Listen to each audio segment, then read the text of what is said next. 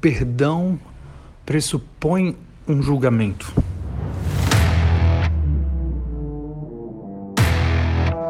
Olá, aqui é Paulo Pimon e esse é o meu podcast diário.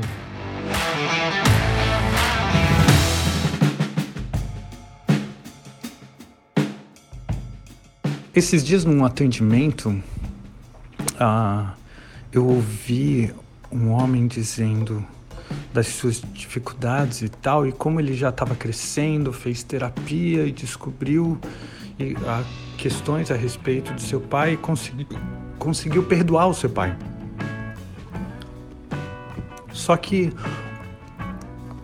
ele não estava sentindo os efeitos dessa reconexão por exemplo, vocês já me ouviram falar muitas vezes que é na reconexão com o Pai, no, no ressignificar a história e o relacionamento com o Pai, que nós temos acesso de forma saudável às características do masculino, que são decisão, a aventura, proatividade, ação, disciplina e tudo isso.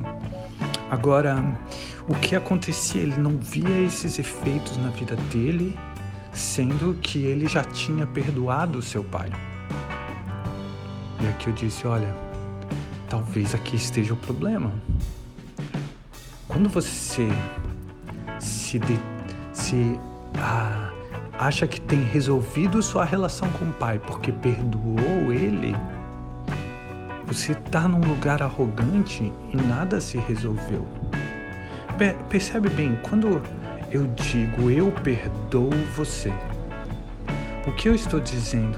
Eu estou dizendo que eu reconheço e cheguei à conclusão de que você estava errado e você fez e me causou um mal de uma forma que você deveria ter feito diferente. Eu sei porque eu faria diferente se estivesse no seu lugar, eu nunca faria isso. Mas está aqui meu perdão. Então, vocês percebem que para chegar nesse perdão, eu precisei fazer um julgamento. Eu precisei, esse mal que você me causou, essa dor que eu sinto em relação a você, foi porque você fez algo errado. Se eu digo que você fez algo errado, eu emiti um julgamento, porque aquilo que você fez, aquilo que a outra pessoa fez, você não conhece o contexto.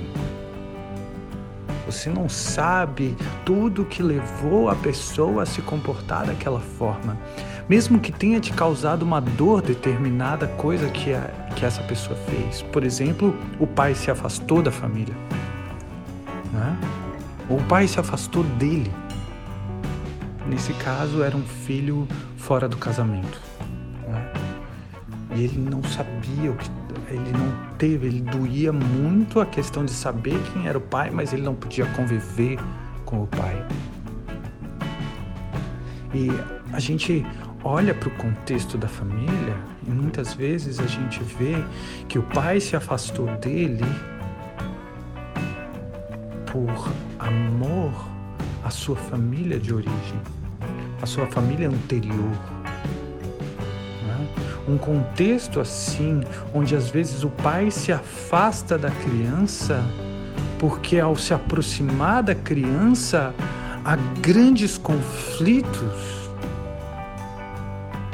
A mãe, a, a esposa, e aqueles conflitos são tão grandes e tão insuportáveis que o pai muitas vezes percebe que a aproximação do filho causa mais dor ao filho do que o seu afastamento. Aqui não, de novo, eu tô eu tô colocando a situação para vocês para que vocês percebam o como é difícil emitirmos julgamento do lado de fora. Muitos de vocês estão pensando, ah, mesmo assim foi errado. Ele tem, é, não pode negar que ele tem uma dor em relação ao seu pai e durante muitos e muitos anos se sentiu rejeitado pelo próprio pai. Mas às vezes esse movimento do pai é um movimento por amor, por reconhecer o conflito gigantesco, a tensão de se aproximar do filho. Então ele se afasta na intenção consciente, muitas vezes, de evitar dor, mais dor para todo mundo. Eu não estou aqui querendo justificar e dizer que o que o pai fez foi certo ou foi errado. Muito pelo contrário, ao jogar luz nessa questão, o que eu quero mostrar para vocês é que não nos cabe julgar. Então também não nos cabe perdoar. Percebe isso, gente? Percebe isso? É, é sutil aqui é, esse aprendizado. Para se reconectar com o seu pai, você precisa abrir mão desse perdão, abrir mão desse perdoar. Porque o perdoar, nesse caso, pressupõe um julgamento. E o julgamento surge de uma postura arrogante sua de dizer que ele estava certo ou errado em fazer aquilo. Não. A reconexão, o ressignificar, o amor é algo muito maior que isso. Simplesmente significa reconhecer que existia amor e cada um fez o melhor de si conforme aquilo que percebia na situação ser o melhor. E aí então eu posso me reconectar com esse meu pai, sendo que ele me deu o melhor dele, mesmo que tudo isso tenha me causado uma grande dor e eu tenha carregado essa dor por muitos anos. Agora, com essa consciência, eu posso renunciar a essa dor e amar o meu Pai completamente por aquilo que Ele é, aquilo que Ele me deu e aquilo que Ele não me deu.